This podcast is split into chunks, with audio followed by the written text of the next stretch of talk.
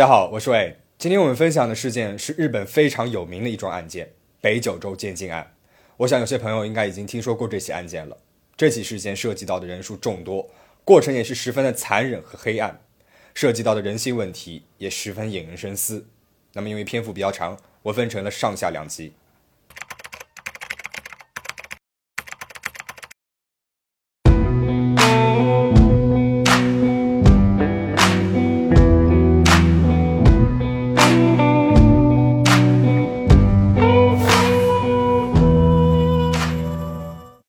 二零零二年三月六号，日本北九州市警察局来了一个女孩和她的祖父母。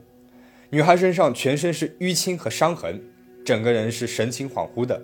她说自己是从一个叔叔家里面逃了出来，那个叔叔很凶，只要不听她的话就会被电击。警察问她那个叔叔叫什么名字啊？女孩说他叫松永泰。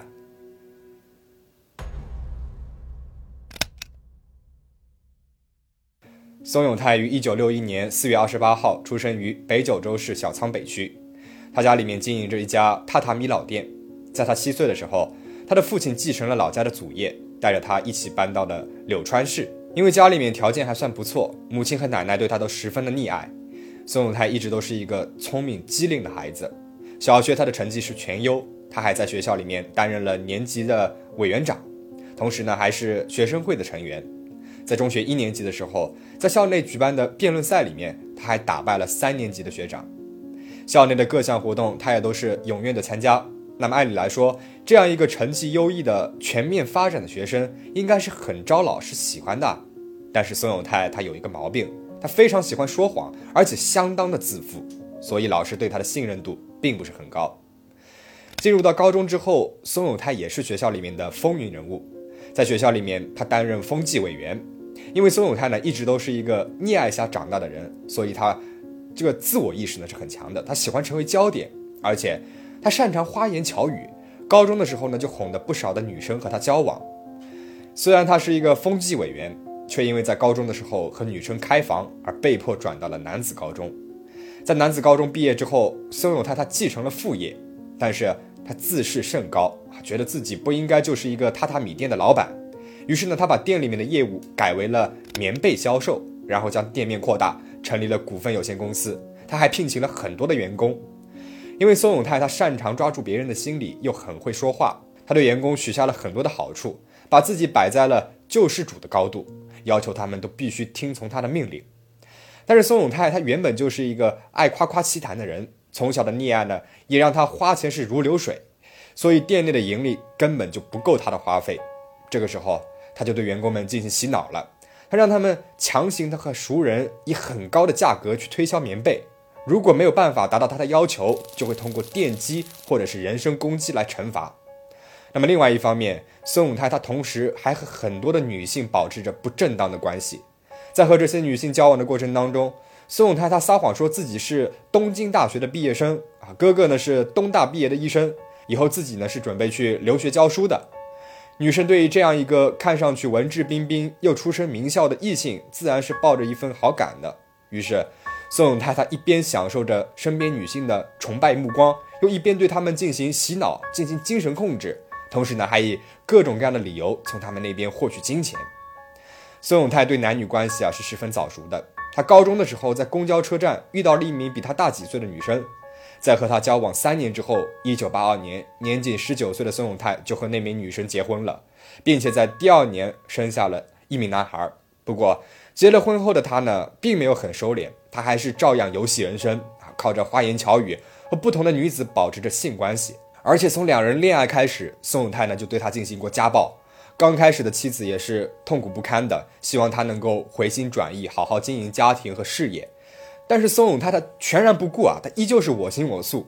时间长了，呢，妻子也心灰意冷了，要和他离婚。妻子提出离婚，让自视甚高的松永泰是勃然大怒，威胁妻子，如果要离婚的话，就一辈子也不要看到孩子了。那么为了孩子，妻子是没有办法，只好继续这段名存实亡的婚姻。只是让他没有想到的是，不久之后，松永泰他就带着一位名字叫旭方纯子的情人，公开住在了公司里面。旭方纯子和松永泰是高中同学，但是俩人在高中的时候并不认识。旭方纯子家在九流米市，家里面是农户啊。在日本啊，真正的农户是相当于地主，不仅有地，还有权。旭方家呢也不例外，他的父亲是村里面的议会议员，家里在当地是非常有名望的家族啊。从小呢，对旭方纯子的教育也是相当的严格的，在读书期间也从来没有做出过任何出格的事情。那松永泰他是怎么能够搭上旭方纯子的呢？这是因为松永泰在和周围的女性玩腻了之后，在寻找新目标的时候，正好拿到了高中的同学录。他看到了旭方纯子的照片，想起来这位同学家里面好像条件还不错啊，而且据他了解，家里面只有他和妹妹两个女孩子，那继承家业的话，一定会入赘女婿的。那这样一来的话，和他交往的话，就能够获得不少的利益了。带着这个不纯的目的，他主动的接近了旭方纯子。最初。对于旭方纯子这种从小受过严格家教的女生来说，并不太喜欢宋永泰这种啊油嘴滑舌的性格，而且她知道他也是有家庭的，因此呢也不怎么去搭理他。但是没有想到的是，宋永泰他看两个人的关系一直没有什么进展，居然开始动起了歪脑筋。有一次，他把旭方纯子叫出来玩，啊，将她哄骗到了情侣酒店里面，还强行的和她发生了关系。而旭方纯子虽然对此是非常难以接受的，但是他转念一想，反正以后都是要按照父母的安排结婚生子的，虽然可能对宋永泰的妻子非常不公平，还不如就趁着没有结婚之前谈一次恋爱好了。就这样，两人就开始了交往。一九八四年，旭方纯子和他的伯母，也就是他伯伯的妻子啊，提起自己在和有家庭的男人在谈恋爱。伯母听到之后非常的震惊，连忙将这个事情呢告诉给了他的父母。传统的父母自然是不允许这样的关系继续下去的，强烈要求女儿和宋永泰分开。但是原本只是抱着玩玩心态的旭方纯子，此时已对宋永泰是一往情深了。她不愿意就这样和男友分别，她带着宋永泰去见自己的父母。在她父母面前，宋永泰他表现的十分谦逊，但是其实在这之前，他已经请了私家侦探调查过旭方纯子的父母以及他们的资产情况了。宋永泰对旭方纯子的父母说自己呢会和现在的妻子马上离婚的，然后会入赘到旭方家里面。为了取得他们的信任，他还立了一张字据。有了这些话和字据呢，旭方的父母对他的态度啊有一些改观了，承认了他们两个人的关系。在两人交往不长的时候，宋永泰的确是对旭方纯子百依百顺的，但是随着时间的推移。宋永泰他慢慢的开始显出自己的本性了。在某一天他们聊天的时候，旭方纯子提到了自己的前男友，这让宋永泰觉得旭方纯子还没忘记对方，这是他无法忍受的。两个人就此发生了激烈的冲突。宋永泰在这个时候呢，第一次的家暴了旭方纯子，他还要求他交出以前的日记本。他不顾旭方纯子的求饶，一边问他以前的事情，一边殴打他。旭方纯子没有想到男友还有这样的一面，问他怎么样才可以相信自己。宋永泰呢说。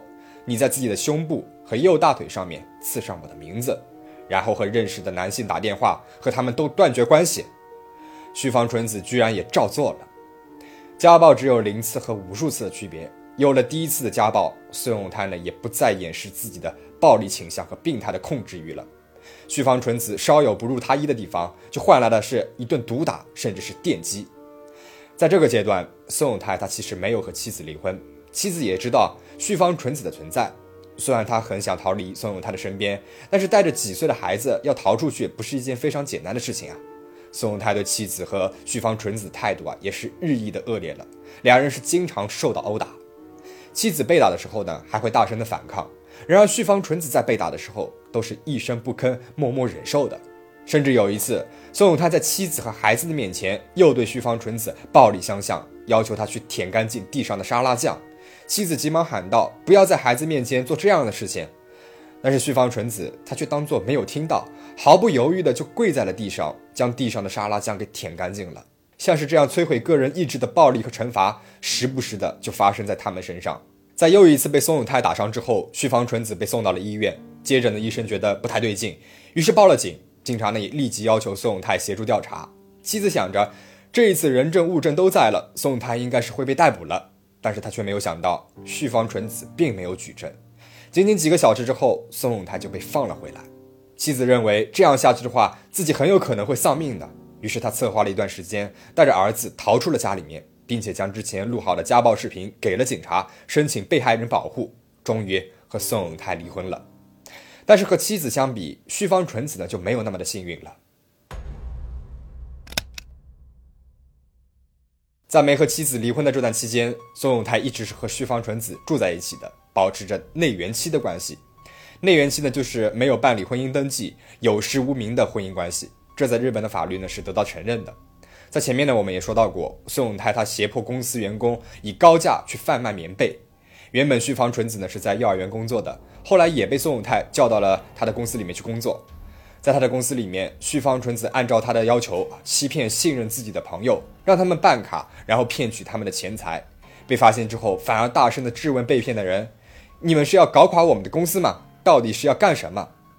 这和之前安静乖巧的他。完全像是变了一个人一样。宋永泰因为这些诈骗行为，他赚取了一亿八千万日元。因为他在公司建立了上下级的惩罚制度，对员工呢也时常是暴力对待，员工不堪忍受，相继离开了。这也造成了公司的业绩不断的下滑。后来诈骗的事情也被警察知道了。一九九二年，警方以诈骗罪和威胁罪起诉了宋永泰。宋永泰他不得不带着旭方纯子开始了逃亡的生活。而公司呢，也以九千万日元的负债倒闭了。在逃亡的过程当中，他们回到了宋永泰的老家北九州市。宋永泰在找房子的时候，认识了房产中介青木。